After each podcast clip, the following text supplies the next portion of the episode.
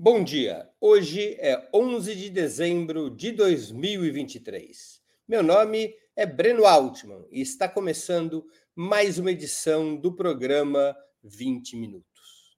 A trajetória da esquerda brasileira é longa e atribulada, desde a fundação do Partido Comunista em 1922. Nesses mais de 100 anos, estiveram misturados tempos de democracia liberal e tempos de ditadura, legalidade e clandestinidade, conciliação e enfrentamento, derrotas e vitórias. Um dos debates mais cruciais sempre foi adaptado a cada momento político acerca de reforma e revolução. Afinal, qual seria o papel da esquerda e seus partidos? Constituírem uma força política capaz de melhorar e democratizar, no limite do possível, o sistema capitalista ou comandar o seu processo de superação em favor de uma alternativa socialista. Para conversarmos sobre esse e outros temas, nosso convidado de hoje é Nildo Ouriques professor do Departamento de Economia e Relações Internacionais da Universidade Federal de Santa Catarina e presidente do Instituto de Estudos Latino-Americanos, é autor e colaborador de O Colapso do Figurino Francês, Crítica às Ciências Sociais no Brasil e Crítica da Razão Acadêmica, entre outras importantes obras e ensaios. Já vamos começar, fiquem conosco.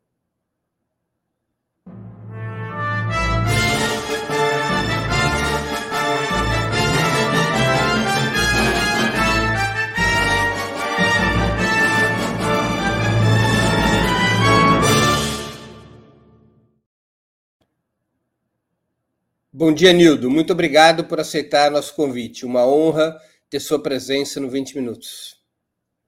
Estimado Breno, prazer, agradeço o convite, um prazer falar com você e com todos os ouvintes do Opera Mundi.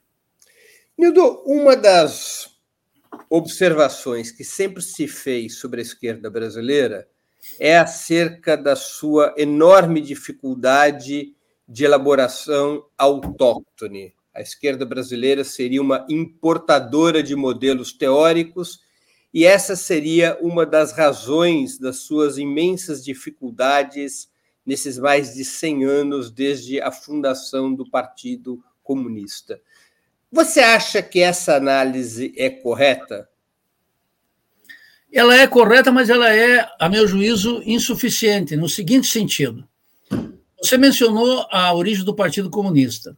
Se nós, 22, se você analisa o belíssimo livro do Leandro Conner, a, a Derrota da Dialética, ele já vai mostrar ali uma deficiência teórica gigantesca.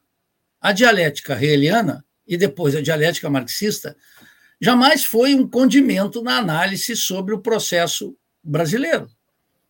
E foi um problema terrível para entender as disputas marxistas na Europa nos Estados Unidos, na Ásia, etc.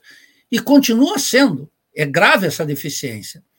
Por outro lado, é, o seguidismo da esquerda brasileira em relação à ideologia de Estado da União Soviética, que era o famoso marxismo-leninismo, impediu a análise objetiva da realidade brasileira. Você veja que um sujeito, dentro do Partido Comunista, como Caio Prado Júnior, sempre foi considerado sobre uma suspeita dentro do partido e, inclusive, nunca conseguiu entrar na USP, a sacrossanta catedral do pensamento colonizado brasileiro.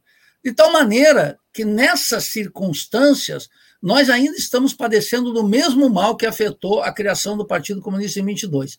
Em defesa daquela iniciativa, eu quero dizer que agora não há mais razão, porque a composição social daqueles que criaram o Partido Comunista não eram gente versada em vários idiomas, que poderiam ler em alemão, em francês, sobretudo, não, não tinham acesso às obras de Marx. Você sabe, né, Breno?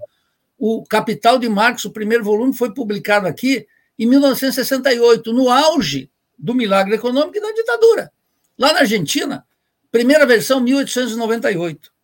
Agora, nós estamos com outro mal, que é essa academização do pensamento social brasileiro na época de mais miserável da universidade.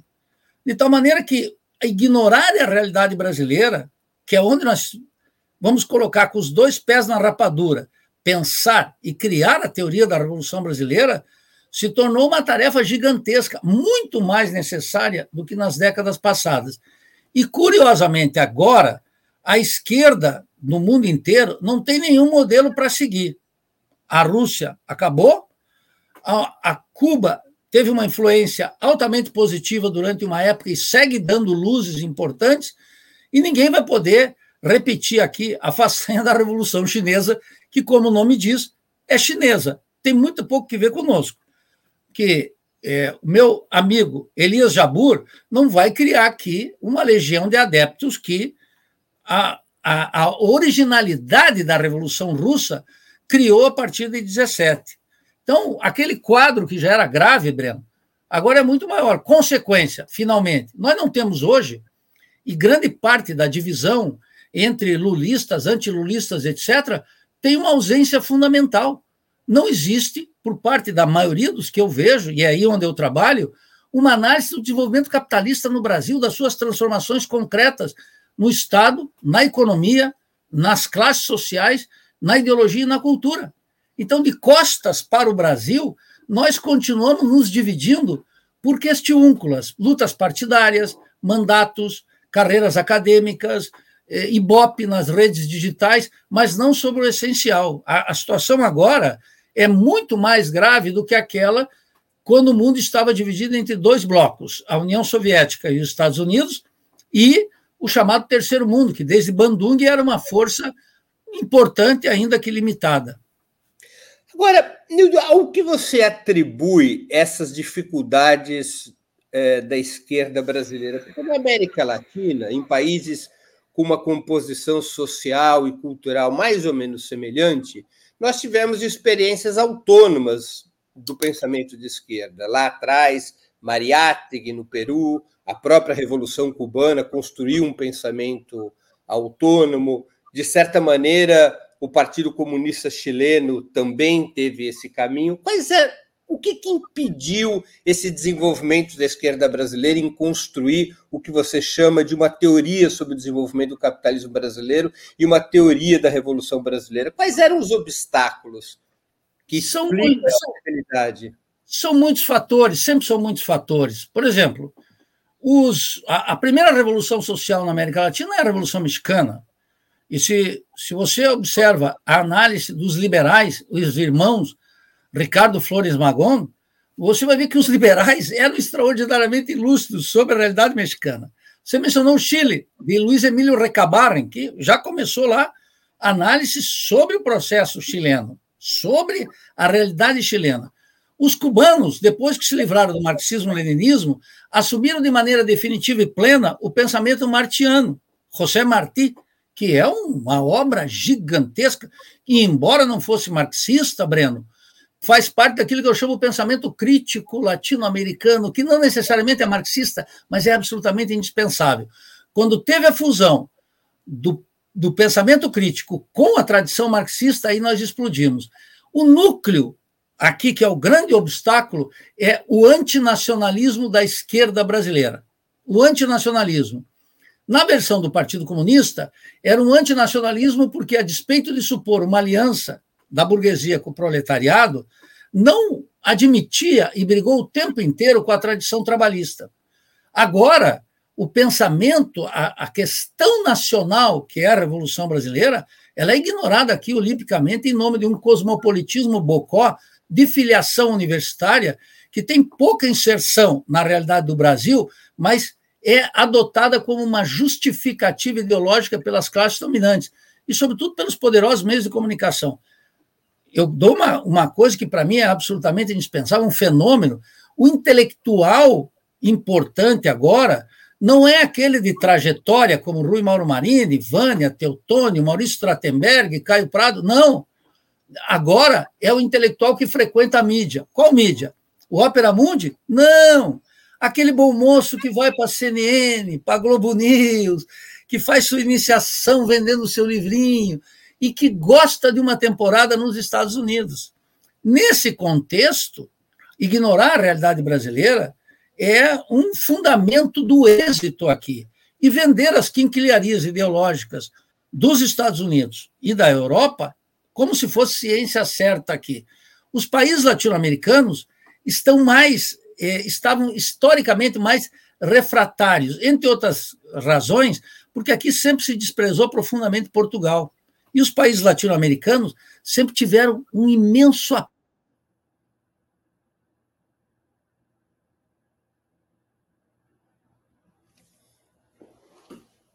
Parece que o Nildo teve alguma, algum problema de conexão. Não, ou eu que tive o problema. Ah, o Nildo congelou. Nós vamos aqui, a produção está recuperando a, a conexão, ajudando ele a recuperar a conexão. É, enquanto ele não retorna, eu quero avisar vocês que nós estamos com uma promoção especial até o dia 22 de dezembro.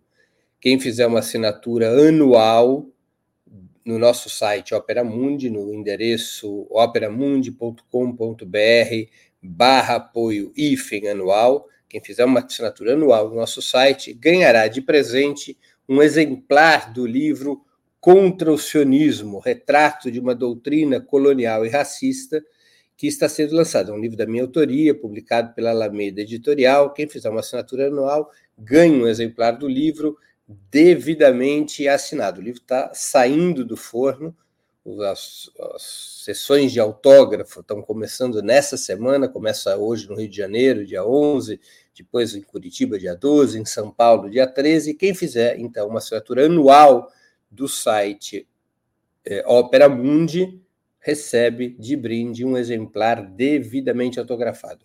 Aqui o lançamento do Rio, que é hoje, dia 11, na livraria Leonardo da Vinci. Peço para a produção voltar e tirar o. Isso, então, olha. Então, hoje, dia 11 de dezembro, segunda-feira, às 18 horas, o lançamento do livro na livraria Leonardo da Vinci, que é na Avenida Rio Branco, 185. Amanhã, o lançamento é em Curitiba.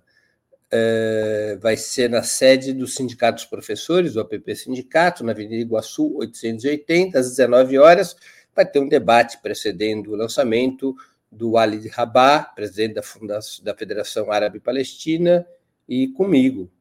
Uh, e, finalmente, na quarta-feira, o lançamento é em São Paulo. Em São Paulo, o lançamento vai ser no restaurante Aljânia, Aljânia na rua Rui Barbosa, 269. Vai ser na quarta-feira, dia 13 de dezembro, a partir das 18h30.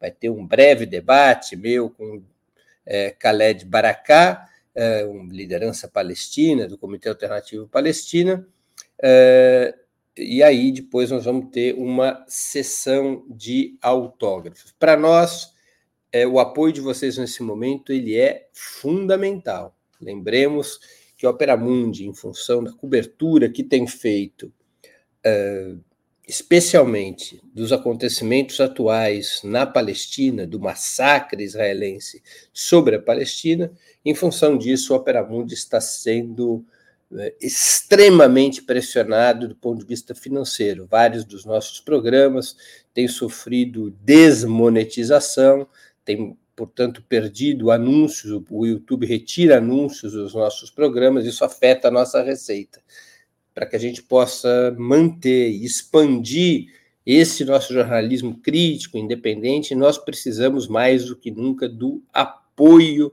de vocês. Esse apoio ele é fundamental. O apoio pode ser feito de várias formas. A gente sempre avisa aqui, mas eu vou é, repetir essas formas. Né? Assinatura solidária no site operamundi.com.br/barra apoio é a primeira das formas de apoio. Repito, quem fizer uma assinatura anual receberá um exemplar do livro Contra o Sionismo devidamente autografado. A segunda forma de contribuição é a inscrição como membro pagante em nosso canal no YouTube. Basta clicar em Seja Membro e escolher um valor no nosso cardápio de opções. A terceira forma de apoio é através do Super Chat. A quarta, do Super Sticker. A quinta, Valeu, valeu demais quando estiverem assistindo aos nossos vídeos gravados. E o Pix a qualquer momento. Nossa chave no Pix é apoia.operamundi.com.br. operamundi.com.br. Vou repetir, nossa chave no Pix é apoie.operamundi.com.br. O Pix é a nossa forma preferida de contribuição porque ela não passa pela plataforma. Assinatura no site, perdão, e o Pix são as nossas duas formas preferidas de colaboração, porque nenhuma das duas passa é, pelas plataformas da internet. A assinatura no site é direta conosco, assim como o Pix. Então, vocês escolham como podem contribuir, o valor com qual podem contribuir, mas para nós é muito importante essa contribuição em função dessa pressão financeira que nós estamos sofrendo. Além da pressão do YouTube, como eu já disse, é, nós também temos uma série de processos jurídicos que se voltam contra mim e que acabam afetando também a vida do Opera Mundi. Eu quero desejar agradecer aos novos membros do canal, aos novos assinantes solitários e vamos voltar com o nosso entrevistado de hoje, Nildo Ouriques, que já se reconectou. Ô, Nildo. Via, via celular e já louco para processar essas companhias monopolistas que cobram uma tarifa extraordinária e, como vocês veem, prestam serviço de quinta categoria. Então, Breno, mas retomando aqui a, a, a, há nos países hispânicos, entre outras razões, um grande apreço pela tradição hispânica. E aqui é um grande desprezo pela tradição portuguesa e ibérica, da qual nós poderíamos ser grandes beneficiários. De resto, é, o estudo, a reflexão teórica nos partidos sempre padeceu um certo desprezo. A maior expressão do desprezo pela teoria é o Partido dos Trabalhadores. Uma, um desprezo absoluto pela teoria. Eu vi ontem, a propósito, Breno, é, a, a intervenção do Lula na conferência eleitoral do PT. E, além das vulgaridades que o Lula está acostumado a dizer, ele fez um elogio à, à fração agrária do capital e, e tem um desconhecimento da cultura do povo brasileiro que é uma coisa gigantesca.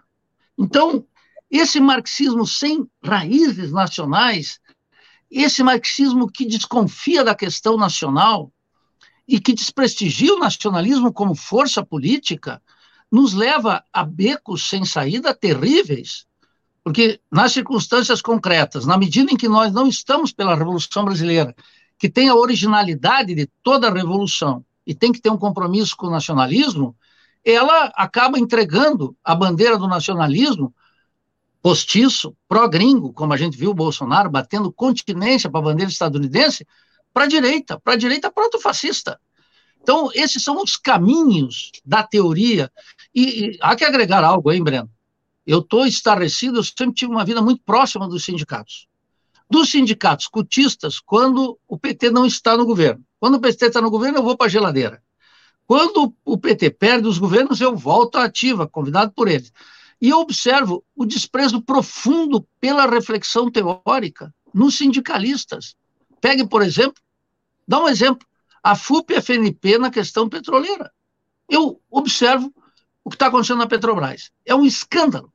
Lá tem um senador petista, um lobista, que é o Jean Paul Prats.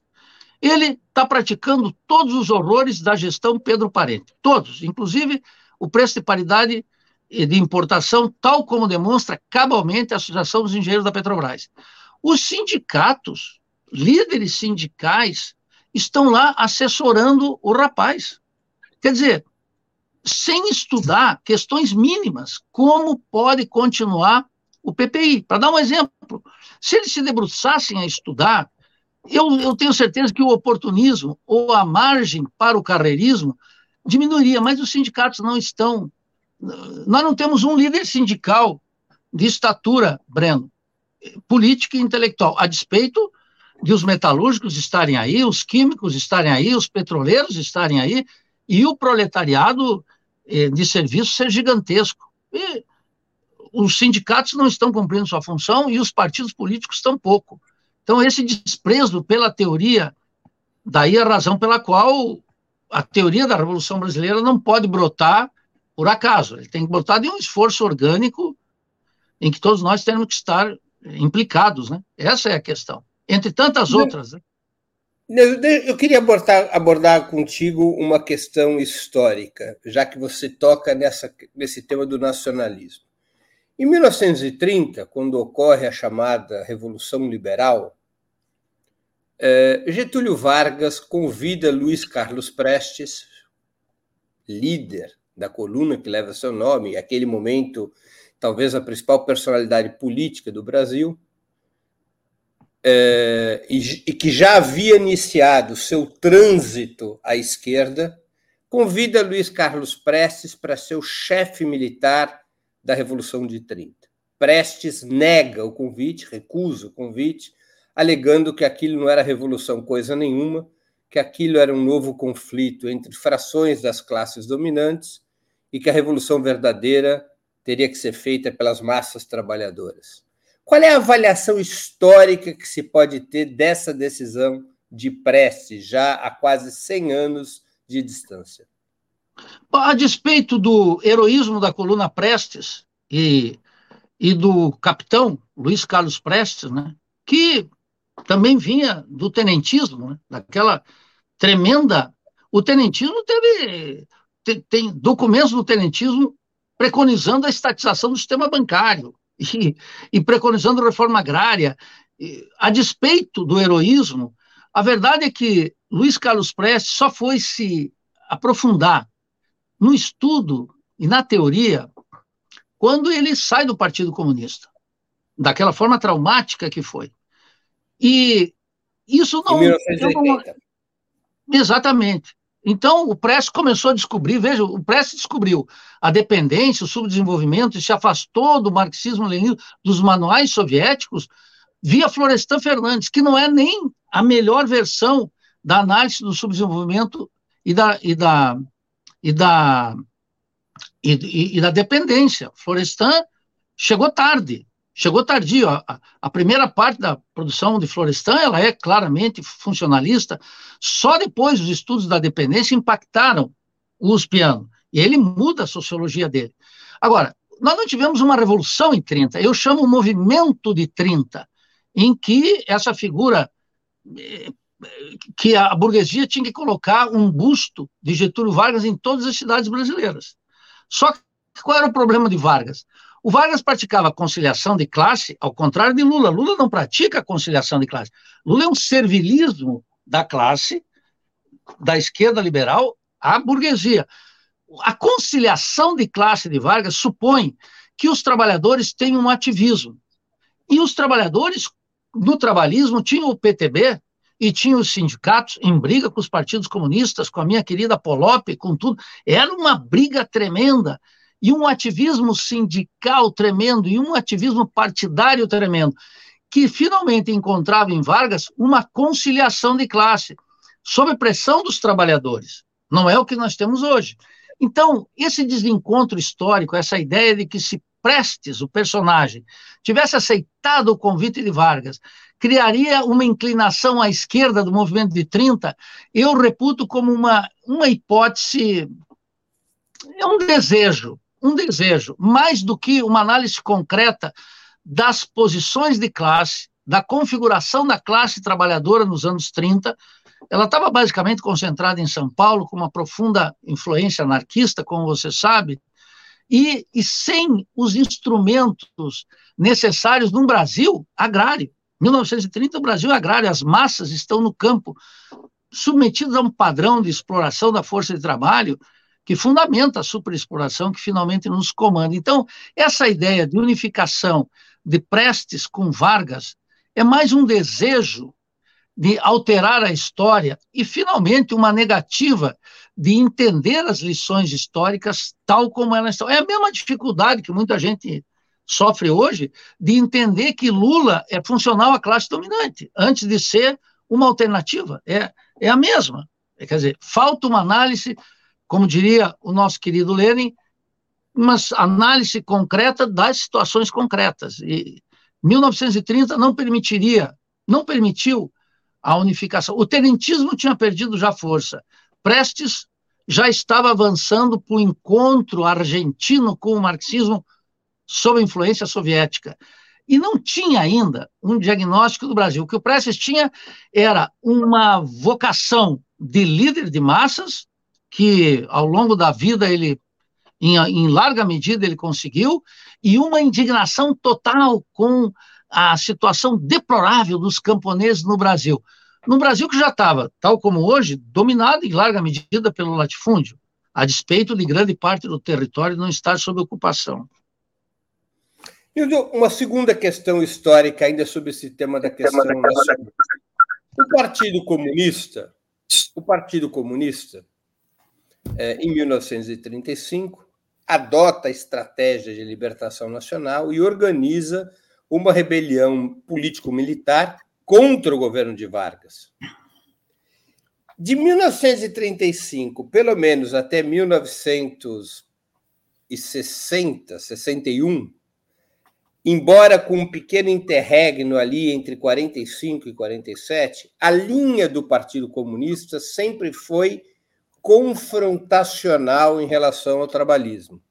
Ou seja, identificando Getúlio Vargas tanto no seu primeiro governo, entre 30 e 45, quanto no seu segundo governo, entre 50 e 54, como um inimigo político. O Partido Comunista estava equivocado? Bom, a história demonstrou cabalmente que sim. Em 54, o, o, as bancas, os membros do Partido Comunista tiveram que desaparecer no suicídio de Vargas. Mas qual é a raiz desse equívoco profundo?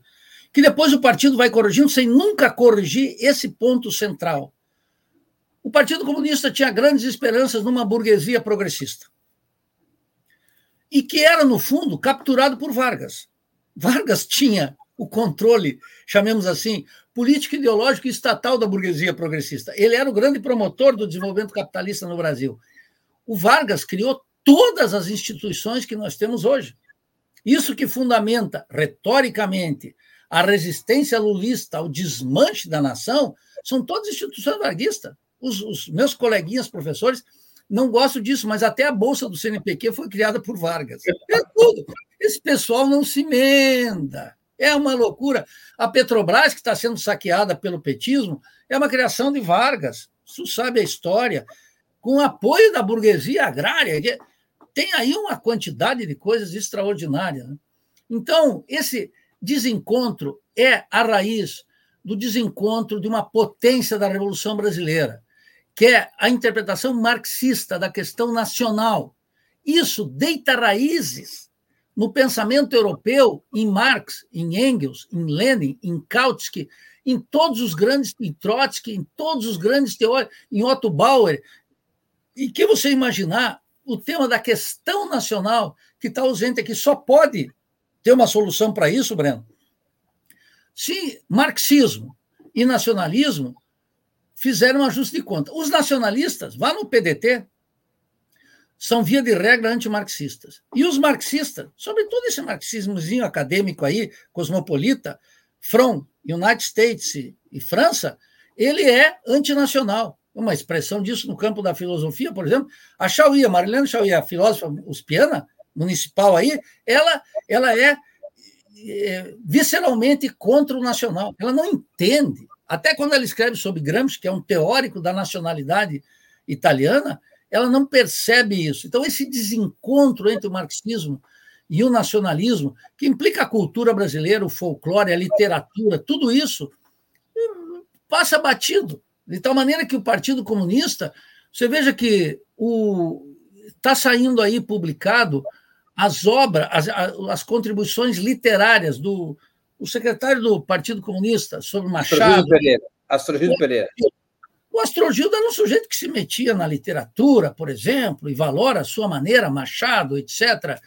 E eu prefiro Lima Barreto, mas isso é outra questão. Todas essas questões hoje são absolutamente ignoradas, mas era dedicada à cultura.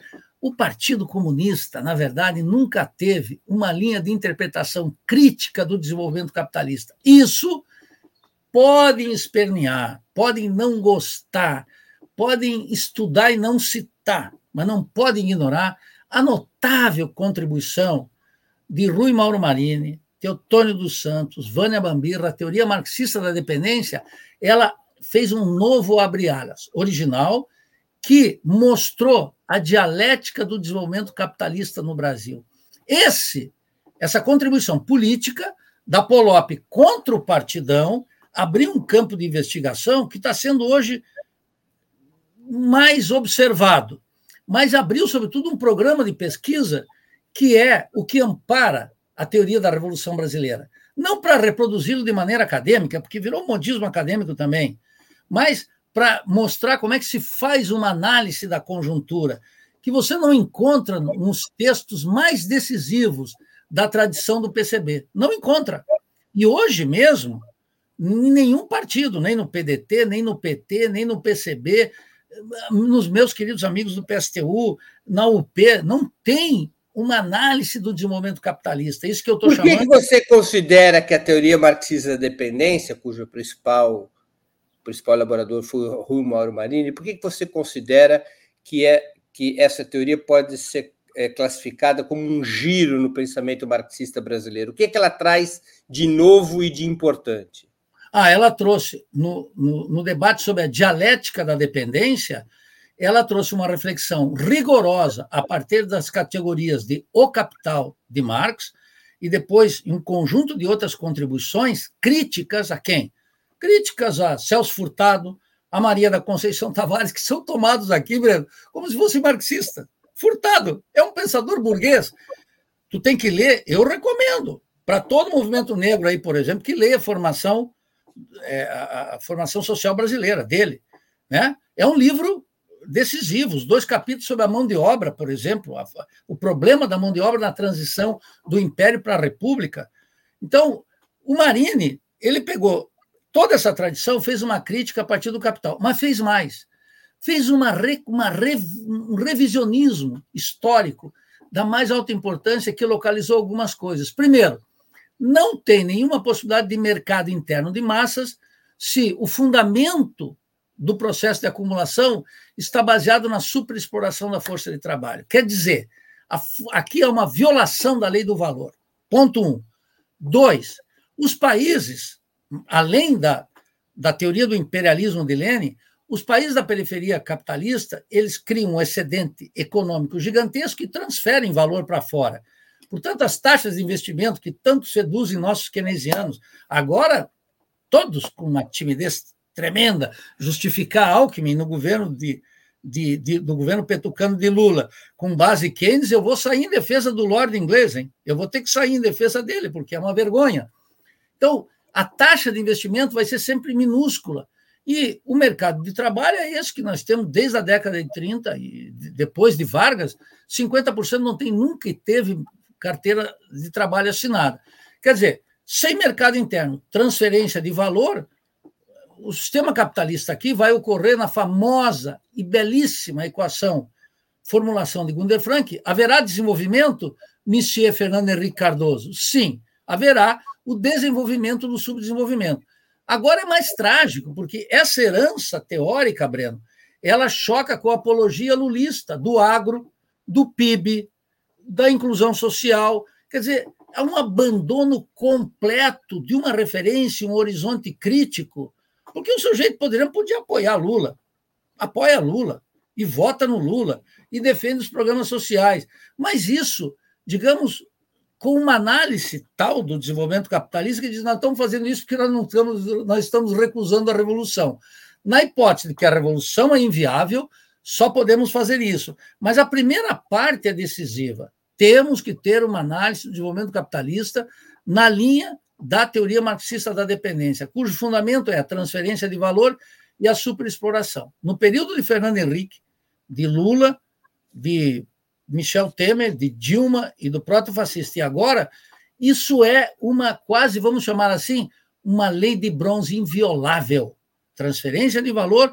E eu agrego algo que finalmente o Rui não trabalhou, o Teotônio, a Vânia não, mas é o problema da renda da terra e da renda mineira, que é uma coisa gigantesca. A renda da terra, Breno, no desenvolvimento capitalista brasileiro, olha, se tu pegar os dados do censo agrário uh, de 2017, o período em que teve maior concentração de terra de propriedades em que 1% dos proprietários tem quase 50% da área agriculturável no Brasil, ela cresceu nos oito anos do governo Lula como nenhum outro governo. A Dilma fez algo fundamental. O que, que foi? Nenhum outro governo ampliou tanto a fronteira agrícola. E o Lula agora faz uma apologia do agro, dizendo que o agro é, tem muita tecnologia, que o agro não é uma, um atraso, etc., que confirma o bordão da Globo. O agro é tech, o agro é pop, o agro é tudo. Quer dizer, nós temos que incorporar agora, nos estudos do Marine, que é o que eu estou fazendo também, a renda da terra e a renda petroleira. E veja que a renda petroleira não é pouca coisa. O Jean Paul Prats distribui dividendos aí no valor de 30, 40, 50, e no, no governo Bolsonaro, 80 bilhões de transferência. A União ganha um pouquinho por causa dos impostos, mas o grosso desse excedente petroleiro vai para fora.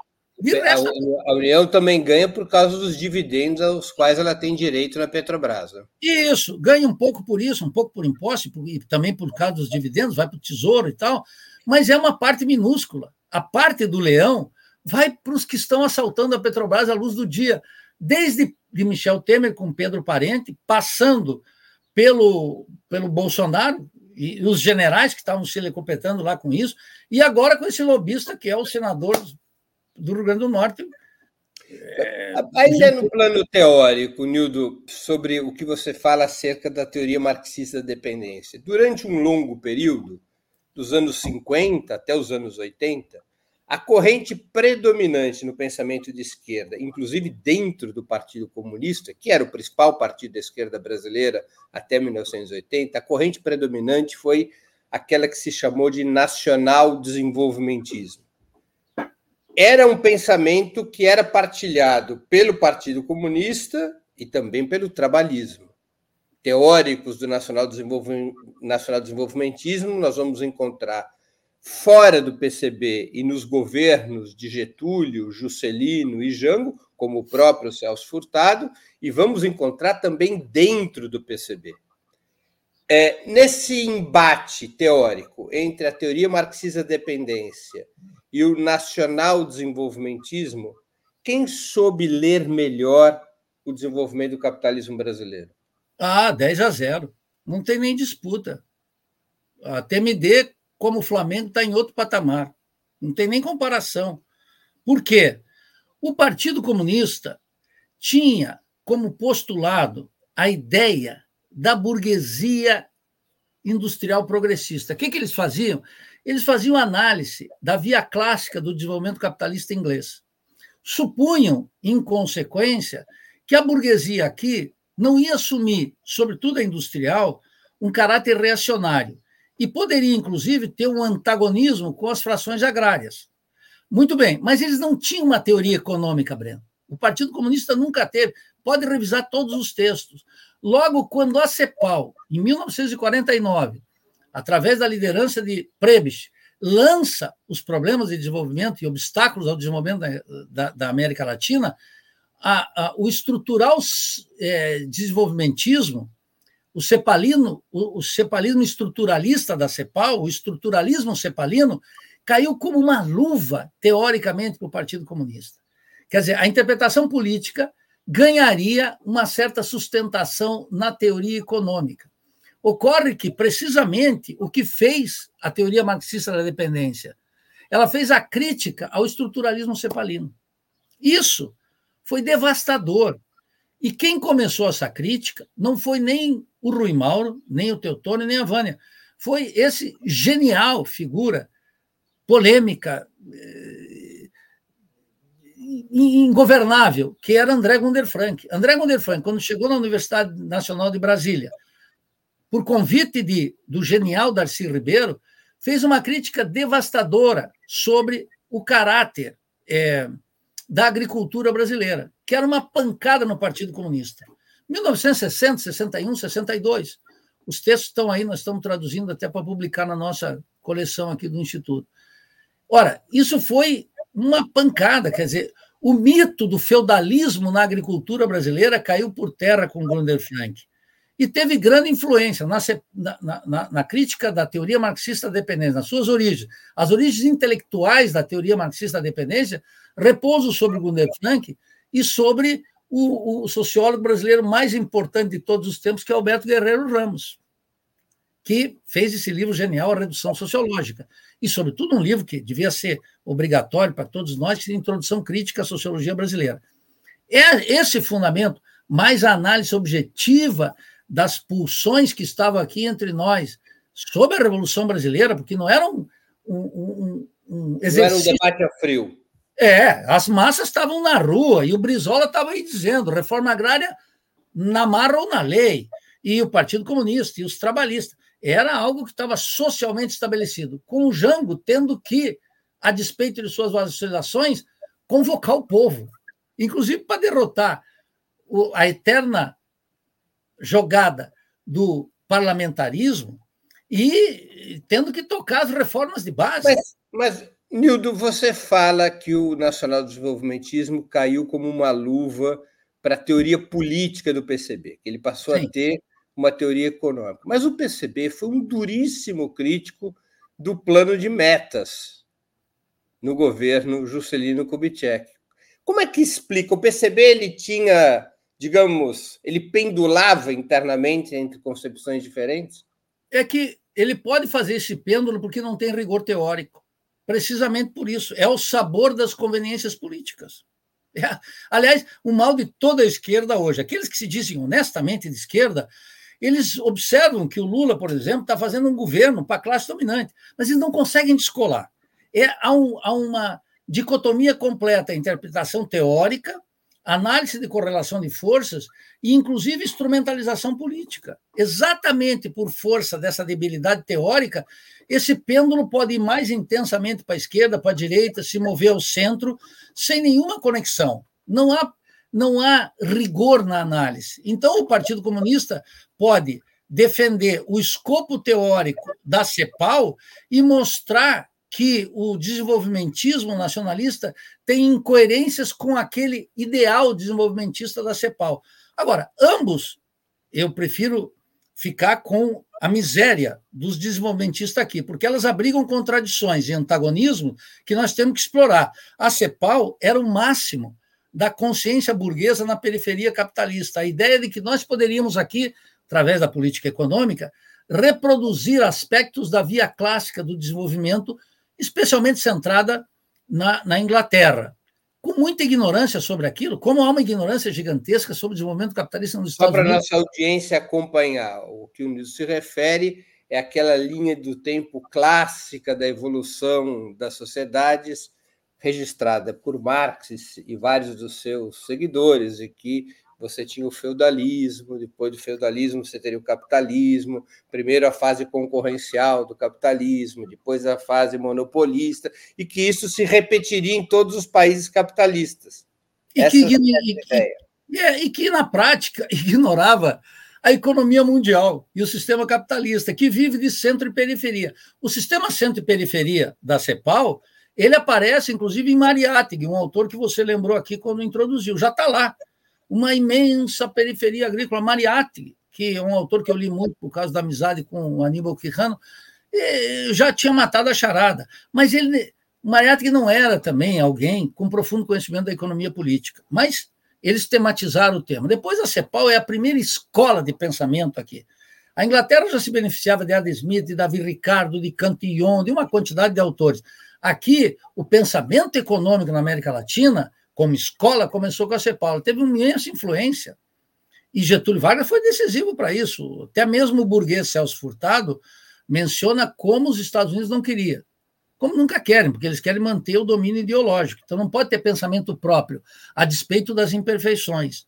Então, é, essa trajetória não se repetiria e a astúcia de Gunder Frank, Teutônio, sobretudo do Rui Mauro nisso, que foi, a meu juízo, que mais bem interpretou isso a partir das categorias de Marx, foi um, um gigantesca, uma gigantesca crítica que hoje ainda deixa muita gente paralisada e deixa muito aprendiz com um pouco de lucidez. É, as duas coisas são, são importantes, mas que naturalmente, nesse debate em que a economia política não existe, você veja, Breno, tem uma coisa aqui, a regressão intelectual a esse respeito é muito importante.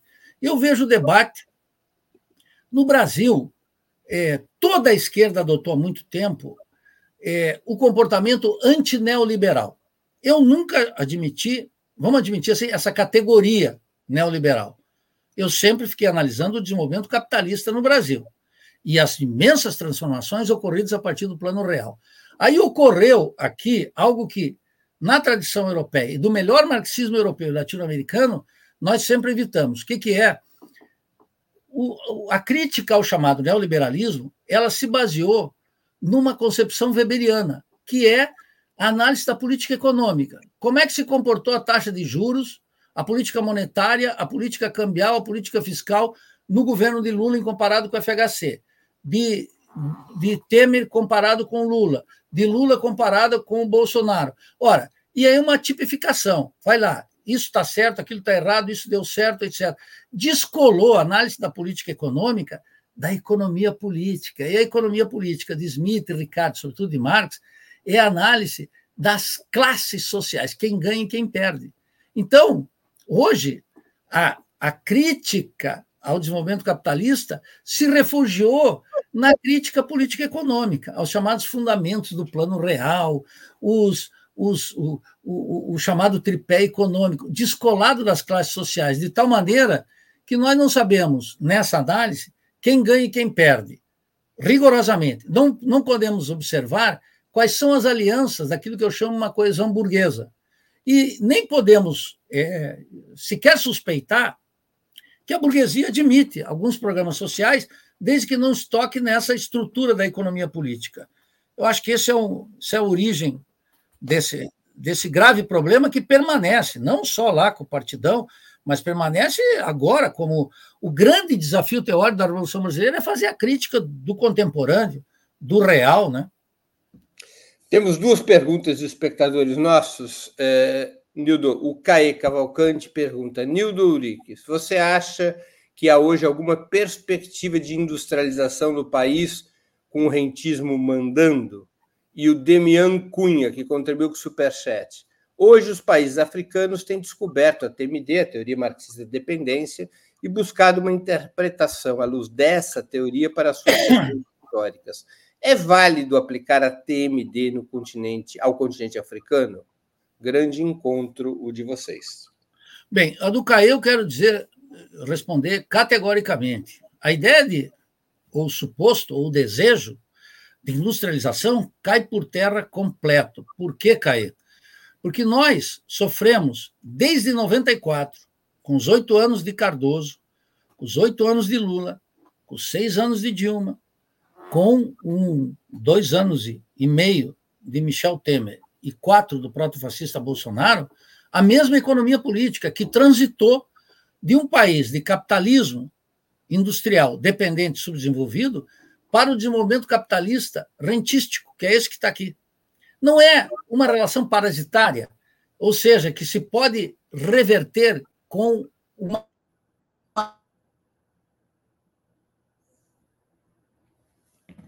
Para, nós chamamos de novo aqui um problema de congelamento do Nildo. Pedir para a produção é, ajudá-lo a recuperar a conexão. Enquanto isso, eu quero relembrar a vocês que nós estamos com uma promoção especial. Quem fizer uma assinatura. Ah, o Nildo voltou. Pronto.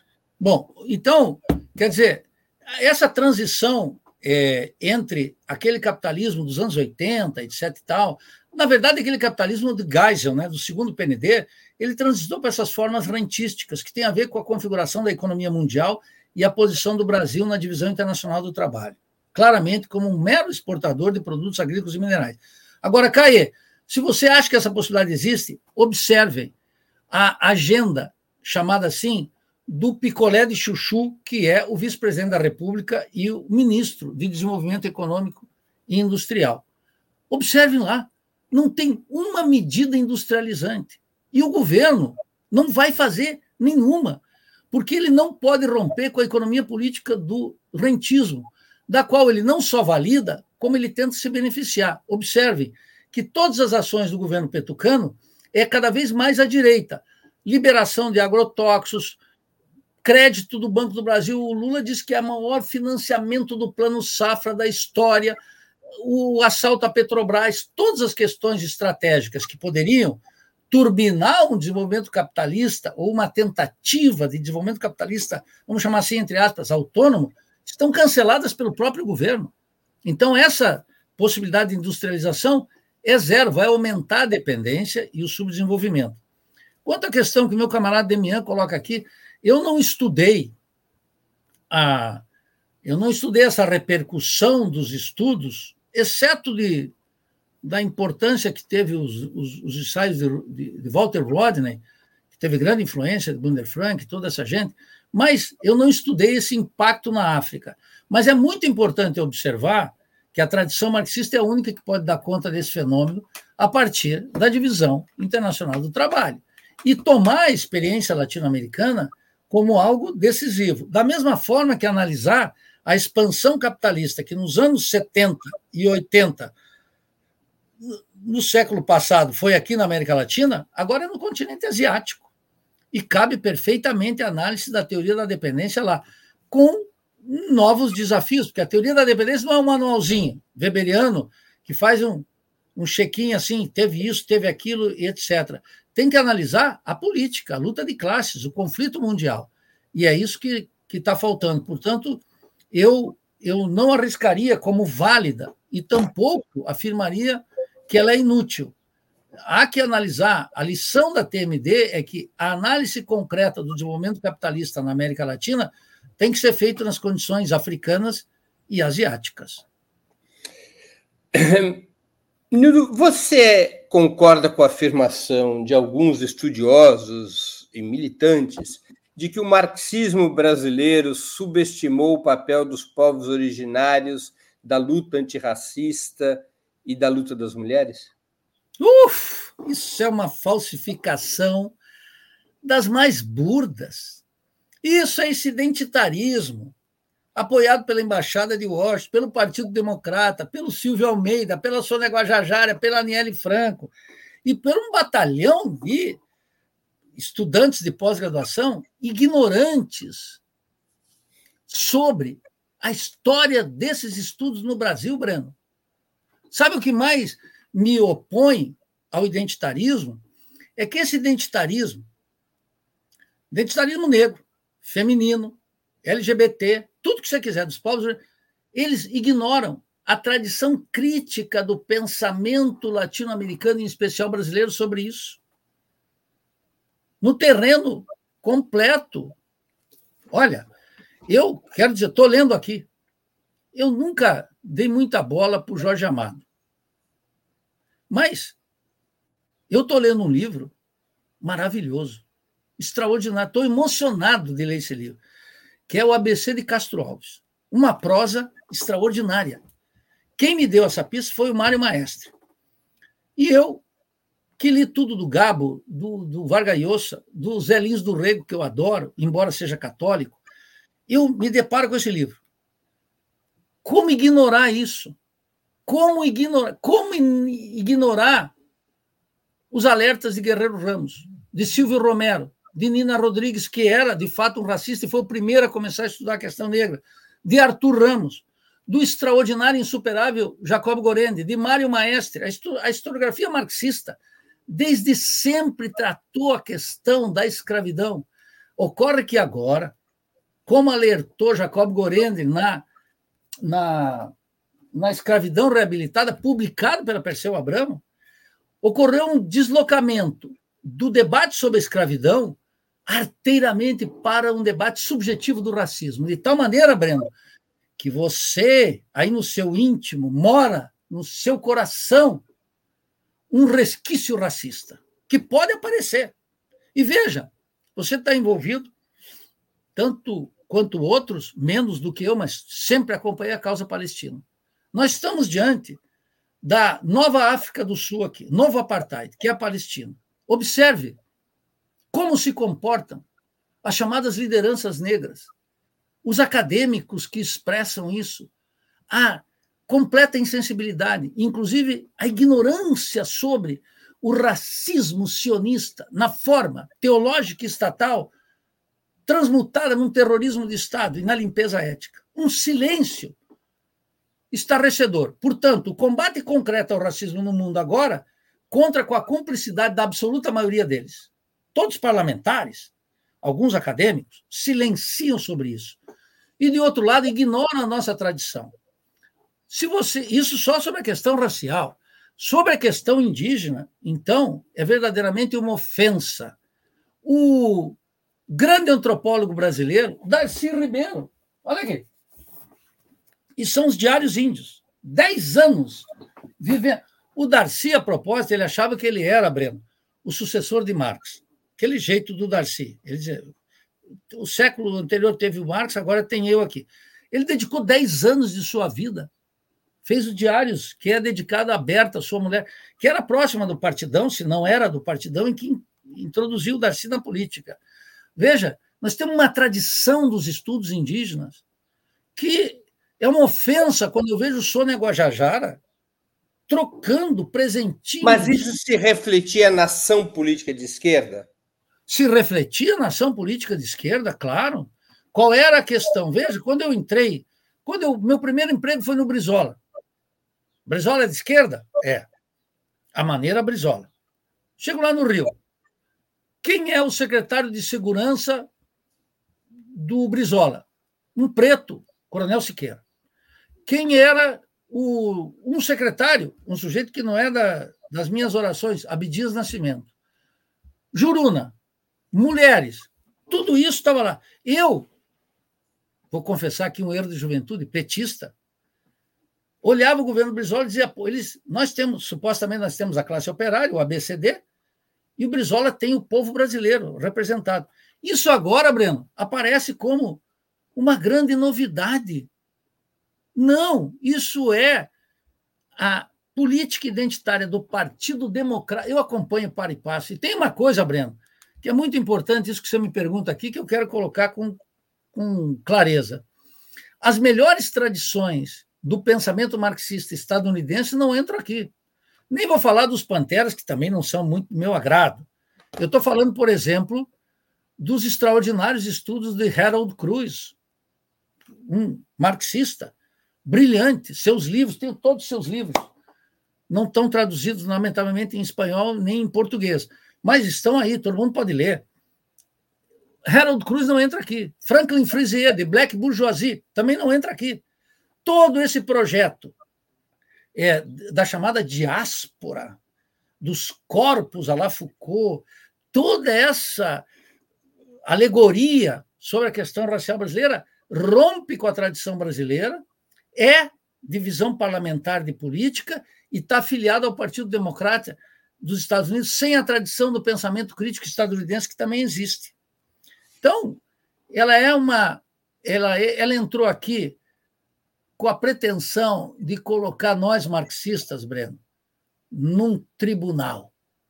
E eu, eu digo, vocês são os impostores.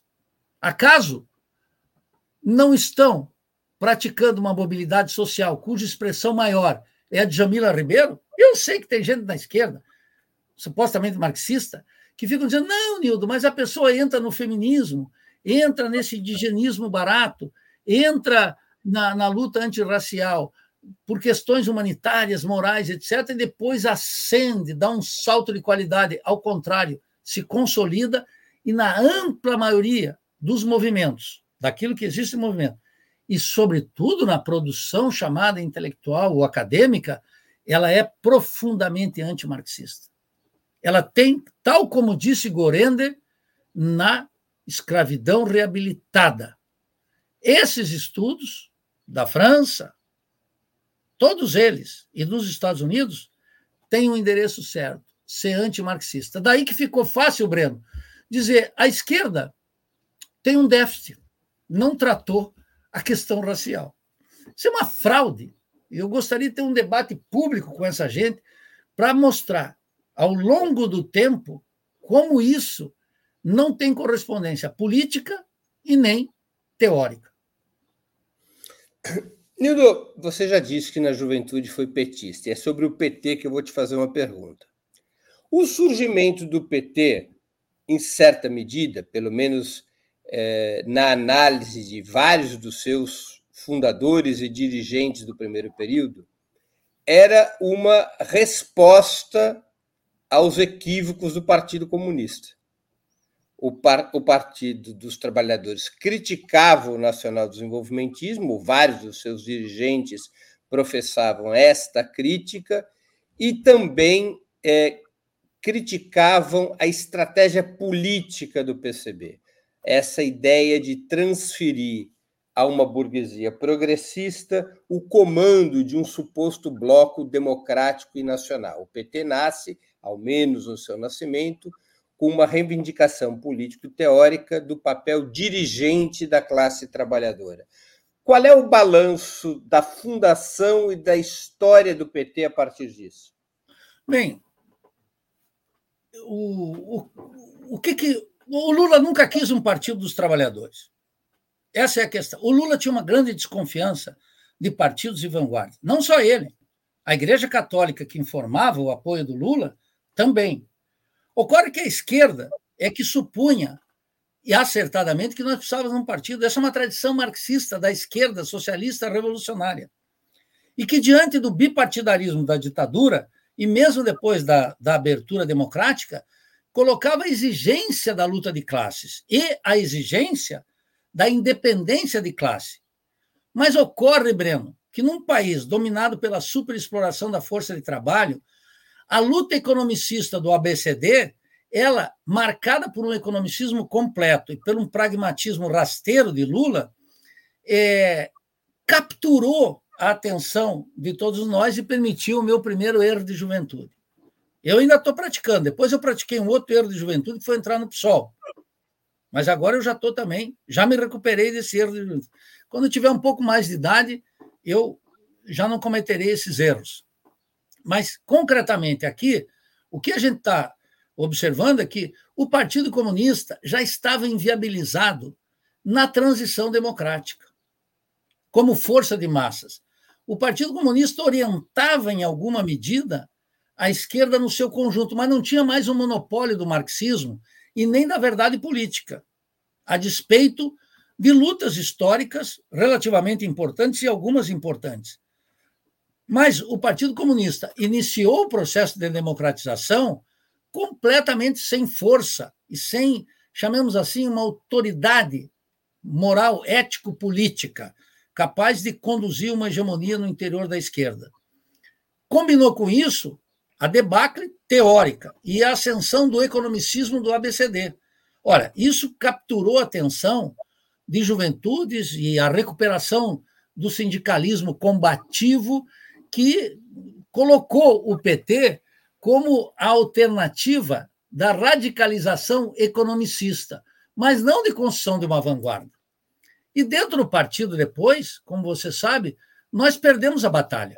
A ideia de que o PT era um partido em disputa, foi cancelada já há muito tempo, está liquidada. Já, no, eu diria, no primeiro governo do Lula, porque o governo, quando entrou, quando o governo, em 2002, assumiu, é, quando o PT assumiu o governo em 2002, o poder do Estado dentro do partido foi avassalador.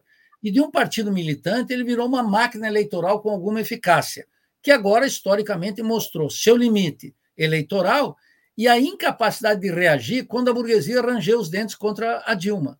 A destituição da Dilma é a representação do fracasso histórico do Partido dos Trabalhadores e a necessidade urgente de sua superação. De tal maneira que o PT hoje é uma máquina eleitoral e um partido da ordem, tal como é o PMDB, tal como é outros partidos. Claro que carrega atrás de si a tradição do ex-retirante metalúrgico eh, do Lula, com o apoio da Igreja Católica, agora totalmente impotente depois de João Paulo II, e da transformação, e aí que está o segredo da pirâmide, da transformação econômica que o PT produziu no desenvolvimento capitalista nos seus 14 anos de governo. O PT acelerou, Breno e ouvintes do, do Ópera, a transição do capitalismo de base industrial dependente para o rentismo. Olha, eu estava vendo os dados ontem. Sabe quantas famílias o PT assentou agora, esse ano, 753 famílias. É um desastre. E o orçamento para o ano que vem, que o, o MST e todas as, as organizações independentes pediram 2,8 bi para o INCRA, serão 567 milhões.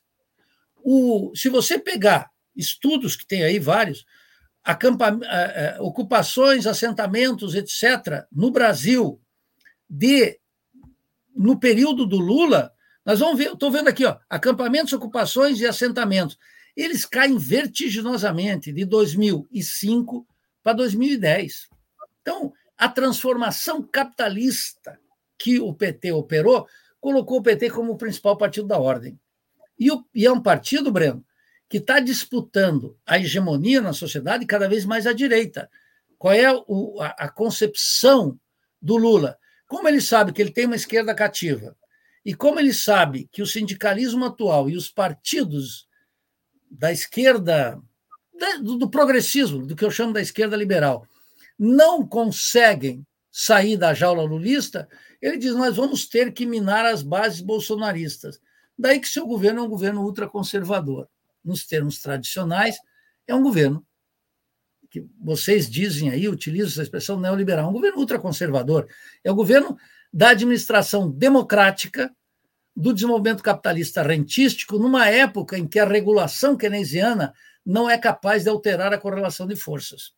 Então, essa é a, a, a, essa é a trajetória. O petismo encantou porque o economicismo, que era uma expressão daquele grande movimento de operários, da superexploração da força de trabalho, estava cobrando um, um preço. E, naquele quadro partidário, exigia uma organização minimamente independente, como o fim do sindicalismo pelego e a construção da CUT. Foi isso. Mas, imediatamente, essas esperanças se frustraram. Naquela época, Breno, você haverá de recordar, o conceito de superexploração não gozava da cidadania que hoje parece ter. Ninguém falava nisso. Nós falávamos, mas nós éramos considerados assim é, reminiscências da Polop e de um pensamento radical sem raízes na Organização sociedade. Organização a qual pertenceu Dilma Rousseff também ainda que parece não ter aprendido todas as lições. Mas, porque ela vinha, ela foi Val Palmares, né? E o Teutônio, a Vânia, saíram da Polop e foram para Val Palmares. Então, eles têm uma certa, um certo hálito, mas nunca agarrou el toro por los cuernos. Quer dizer, aí tem uma desconexão, Breno, trágica, que é não tem diagnóstico teórico, e, e faz malabarismo político. E mesmo aqueles que desconfiam que tem algum problema teórico ruim, eles não dão consequência prática. para É uma desconexão entre teoria e a praxis política, que é uma exigência do tio Marx, né? do Engels, do Lenin, do Fidel. Isso é fundamental. Se, se não temos isso, Deus é morto e tudo é permitido. O Antônio Carlos Ponce, Porcé que é membro do canal, pergunta: Professor Nildo, qual a saída da esquerda brasileira diante da sanha neoliberal? Estimado Antônio Carlos, olha só, eu, eu não compartilho de nada que se chame neoliberalismo. Só tem uma coisa a fazer hoje: construir uma oposição de esquerda e uma ruptura total com Lula, o lulismo, o petucanismo e a chamada esquerda liberal. Sem isso, não haverá destino para a esquerda. Nós temos que mostrar claramente que o fracasso histórico do petismo, diante de algo fundamental, qual é a ilusão petista? A ilusão petista lulista é algo que o Marx detestava, a potência da filantropia. O maior programa social, o Bolsa Família, que era cantado em verso e prosa, consumia tão somente 0,47% do PIB no auge. Depois, mesmo o liberal e corrupto Michel Temer manteve, e o proto-fascista e ultraliberal Paulo Guedes não só ampliou, como aumentou o valor, que está aí hoje. Só que isso faz parte da sustentação da superexploração da força de trabalho. Esses programas sociais corroboram essa. A esquerda só precisa fazer uma coisa, dizer não tenho compromisso com essa esquerda. Por quê? Porque essa esquerda liberal, essa esquerda não tem compromisso com o povo, não tem compromisso com o resgate da Petrobras, não tem compromisso com a ruptura com esse sistema político. O sistema político está completamente apodrecido. Alguém duvida? Observem as decisões do STF. Essa semana eu tuitei lá as decisões do, do STF sobre mercado de trabalho, de tal maneira que o STF pode sancionar os direitos dos LGBTs no mesmo momento que tira de todos eles a carteira assinada. Percebe? É assim que está a coisa. Mas enquanto a economia política não entrar, Antônio Carlos, te agradeço a, a pergunta, a questão é uma só: oposição radical, independência completa do petismo, do lulismo e do governo petucano. Esse é o primeiro passo. Nildo, é, uma das conclusões, ou a conclusão dominante no seio das forças de esquerda depois de 1991, com o fim da União Soviética, é de que a ideia de revolução, o conceito de revolução, como organizador do pensamento e da ação de esquerda, era um conceito morto. Não havia mais forças, pelo menos num prazo histórico visível, para a superação da ordem capitalista. Isso era um objetivo que teria ficado no século XX, e que o papel da esquerda seria é, reformar e melhorar, democratizar o consumo, o poder, a vida social, dentro de um sistema capitalista que, repito, é, até onde os olhos alcançavam, não era um sistema que poderia ser superado. Grande parte da esquerda deixou de organizar o pensamento e a ação ao redor do conceito de revolução. Esse conceito mantém validade ou ele é uma utopia, uma espécie de sonho bacana, mas que não tem capacidade de reunir mais forças ao seu redor? Sem o conceito de revolução social, estamos invariavelmente perdidos no labirinto da esquerda liberal e da classe dominante. Vou explicar por quê. A maior ilusão, aquela que efetivamente caiu por terra, foi a ideia de que nós poderíamos, num país periférico e dependente, e mais ainda, numa fase de capitalismo dependente rentístico, dar cidadania. Na versão lulista, inclusão social, a filantropia, distração religiosa e católica. Muito bem. No Brasil hoje, segundo os dados da CAGED de, 2000, de julho, 94% da população economicamente ativa ganha até dois salários mínimos e meio. Vou repetir.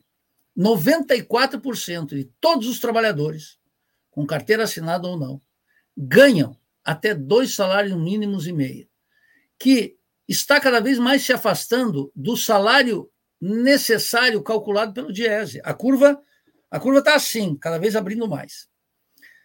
Os programas chamados sociais são migalhas que não conseguem recuperar renda e o emprego está cada vez mais, é, como dizem aí a sociologia do trabalho, também muito desesperançosa, muito resignada, uberizada, terceirizada, etc.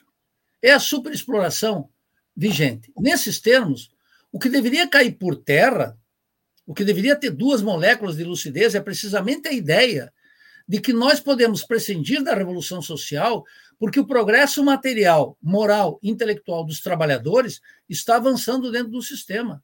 Mas dentro do sistema nós estamos cada vez mais emparedados. Essa é a grande verdade. Essa é a grande conclusão. A ilusão, portanto, dessa ideia de que, dentro de uma ordem liberal, com a administração, democrática da ordem burguesa e uma gestão keynesiana da economia, poderia dar emprego, renda, trabalho, produtividade, etc. Essa desabou por completo, a tal ponto que o governo Lula, o governo petucano, ele atua na, na continuidade completa da economia política do rentismo, completa, do agro, a Petrobras, ao Banco do Brasil, a política externa, a Caixa Econômica, a política monetária, fiscal e etc. O teto de gastos, que é mais do que isso. Então, isso é que desabou. Ao contrário, Depois dessa data, Breno, 90, 91, teve um sujeito na América Latina, um tenente-coronel chamado Hugo Chaves. O que, que ele fez? Ele conciliou, de novo, dois conceitos que estavam peleados: democracia e revolução.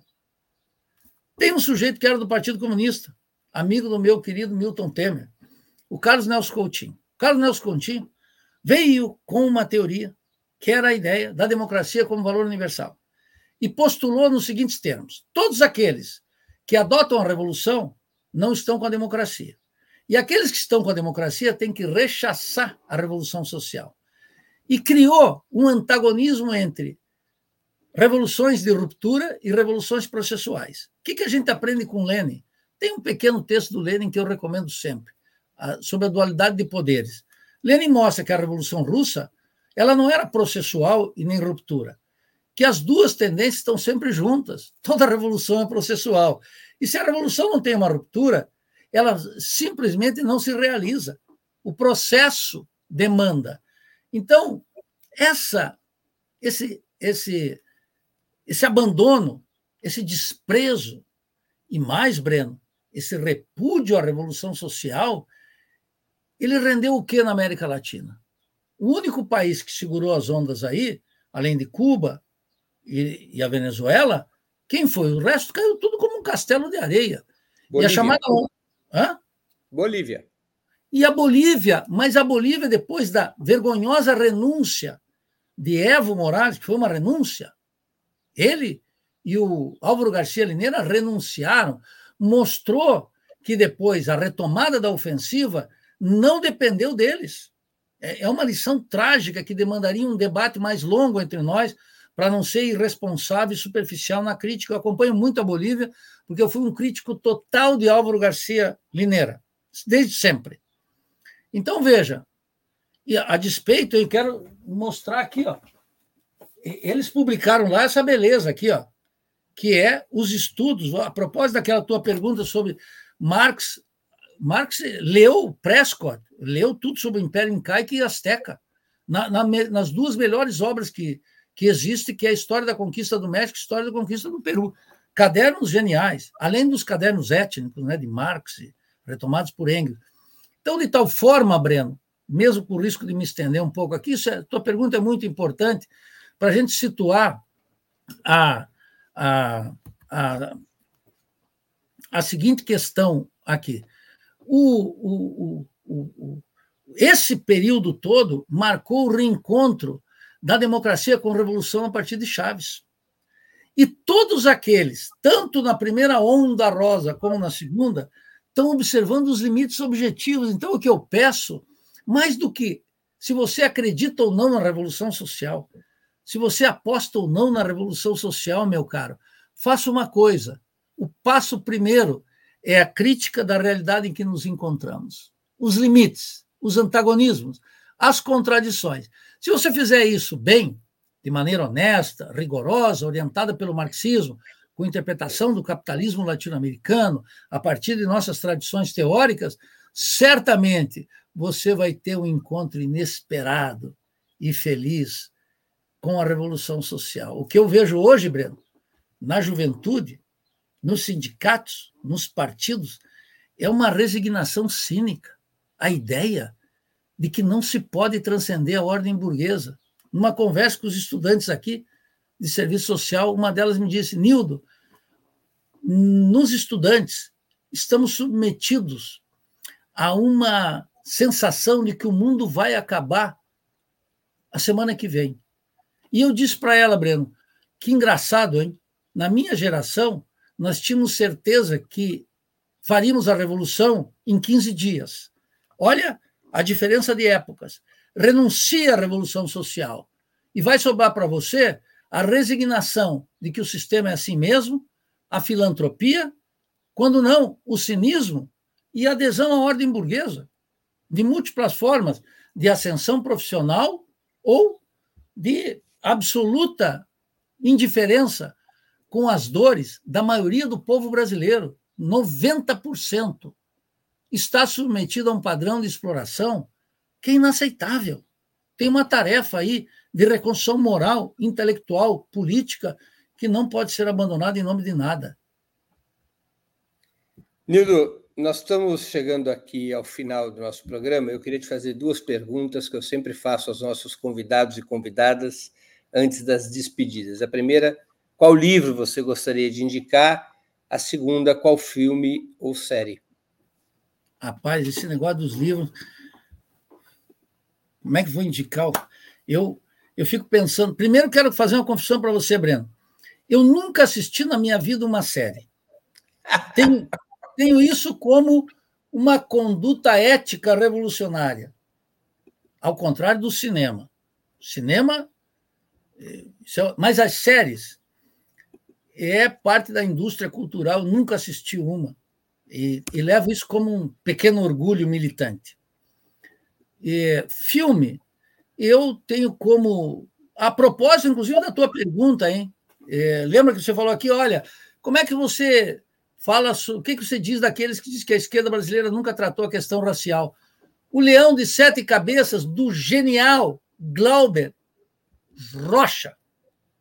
Maravilhoso. Filmado na África anos 70. É, Der Leone have sete cabeças. Olha que genial. É o, a genialidade do Glauber. O pessoal fica aí com. Como é o nome daqueles filminhos que saíram por aí? Bacurau. Você está louco, né?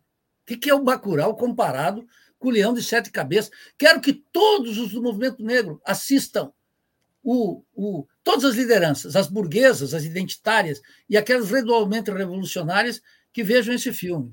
Abandone as séries. Abandone as séries. E eu vou pedir para ti, é, aqui, Breno, tomando a liberdade, não pergunte mais sobre séries para ninguém, porque tu acaba incentivando involuntariamente que as pessoas vão para Netflix, Prime, etc. E livros. Livro, eu, eu, eu disse para Laila que é um, é um crime é, escolher, mas eu tenho que falar do meu guru Rui Mauro Marini, que é Subdesenvolvimento e Revolução. Esse livro nós publicamos aqui é uma obra que ficou 40 anos sem tradução em português, em plena democracia. E nesse século nós finalmente publicamos esse livro que eu digo que é uma, uma que é um convite, é um programa de pesquisa e uma linha de orientação. E claro que tem que falar do filósofo marxista mais importante do Brasil, que é Álvaro Vieira Pinto que publicou, entre outras, Sociologia para os Países Subdesenvolvidos, e esse que está aqui, que é um trabalho monumental, que é Consciência e Realidade Nacional. Que, aliás, o Celso Furtado disse que era de um irracionalismo completo. Olha o Furtado, olha o burguês Furtado contra o pensamento. Esse sujeito aqui é o maior estudioso de Hegel no Brasil. Não tem ninguém lá na USP, viu? E Sociologia dos Países Subdesenvolvidos, ambos publicados pela Contraponto, lá do Cezinha Benjamin, que é uma contribuição notável sobre a, a, a, sobre a filosofia, Breno, vou como arma da revolução. Isso aí é um antídoto. O sujeito que leu isso aí já caiu nas minhas graças e é meu camarada de letras e, se possível, de armas. Nildo, tem uma pergunta que eu passei aqui de um espectador nosso, eu quero fazê-la do Kim, que é membro do canal e também contribuiu com o Super Chat. Nildo, como você analisa a verdadeira enxurrada do pensamento irracionalista europeu, Foucault, Deleuze, Nietzsche, etc., no âmbito da universidade e da intelectualidade brasileiras? O Kim, olha só. No desenvolvimento capitalista rentístico, cujo centro de acumulação é a exportação de produtos agrícolas e minerais, com abertura comercial e aquilo que os keynesianos chamam desindustrialização e eu chamo dependência e subdesenvolvimento aprofundado, o tema da ciência e tecnologia está proscrito. O que, que o pessoal do PCdoB com a Luciana diz no governo? Olha os orçamentos, olha os programas. É inexistente. Nesse contexto, sem o desafio do horizonte científico e tecnológico, não há função social para a universidade. A universidade tem que se justificar a partir de si própria. Então começou o academicismo. Breno, Breno cita Nildo, Nildo cita Breno, e nós vamos por esse academicismo. Quer dizer, Currículo Lattes exuberante, contribuição intelectual nula, zero.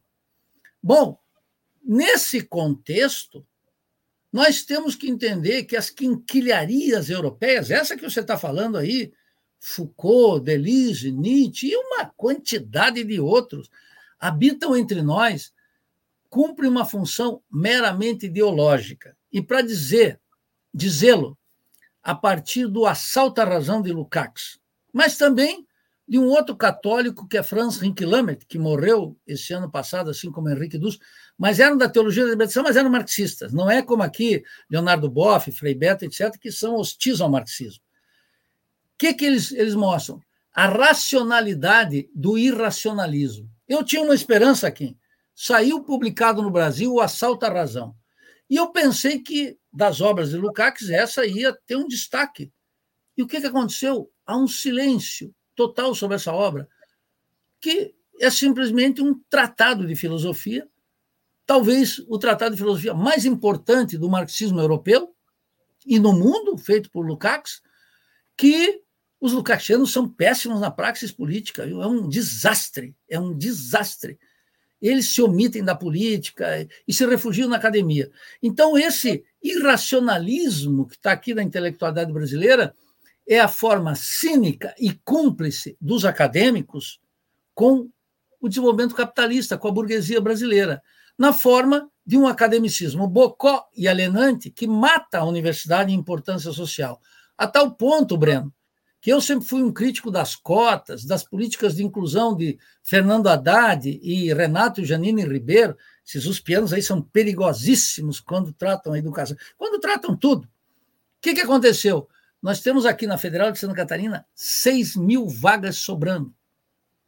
E na Universidade Brasileira são milhares e milhares de vagas sobrando.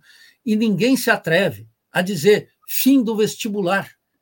E vamos repensar a Universidade Brasileira na linha da revolução social.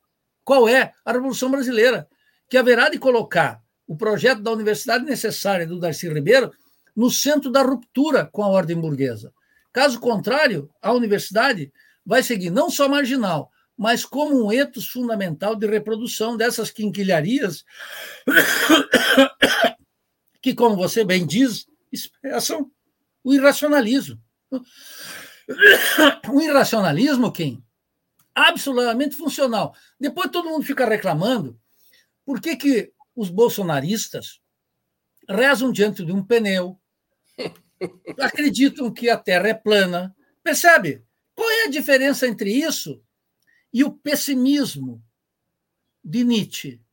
E as quinquilharias de Foucault?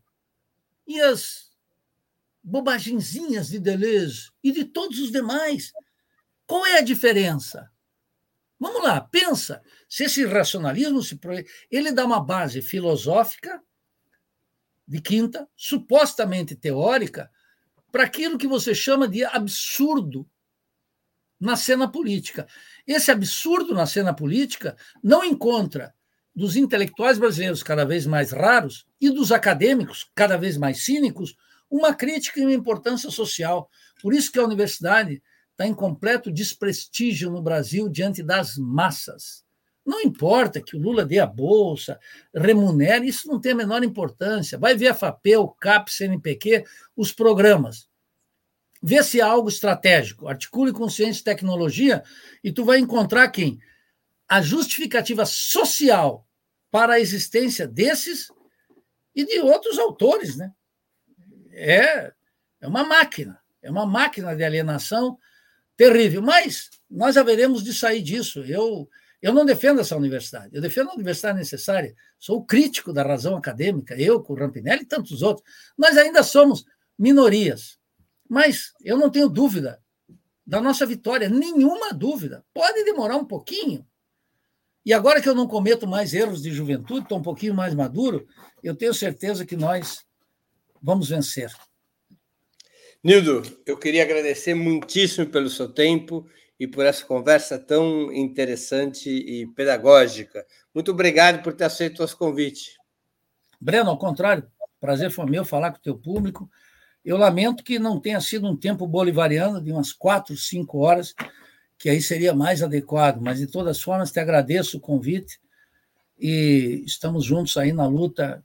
Quero deixar claro isso, não posso parar de, de pensar nisso, na, na limpeza ética e no terrorismo de Estado que Israel, com apoio das potências europeias, dos Estados Unidos, e com o governo brasileiro, que devia romper relações diplomáticas com Israel em apoio ao heróico povo palestino, que é de doer, uma coisa terrível. Pensar no que é Gaza, Cisjordânia, essa tragédia histórica, que eles haverão de vencer. Eles haverão de vencer. Que essa certa apatia ideológica eles vão perder. Eles não têm como vencer. Vai um custo humano terrível. Te felicito pela, pelo trabalho nessa, nessa linha e, e estou aqui sempre ao pé do canhão, sempre que necessário. Obrigado, Nildo. Também agradeço a todos e todas que assistiram a esse programa, em especial aqueles e aquelas que puderam fazer contribuições financeiras ao nosso site e ao canal de Ópera Mundi no YouTube. Sem vocês, nosso trabalho não seria possível e não faria sentido. Um grande abraço a todos e a todas.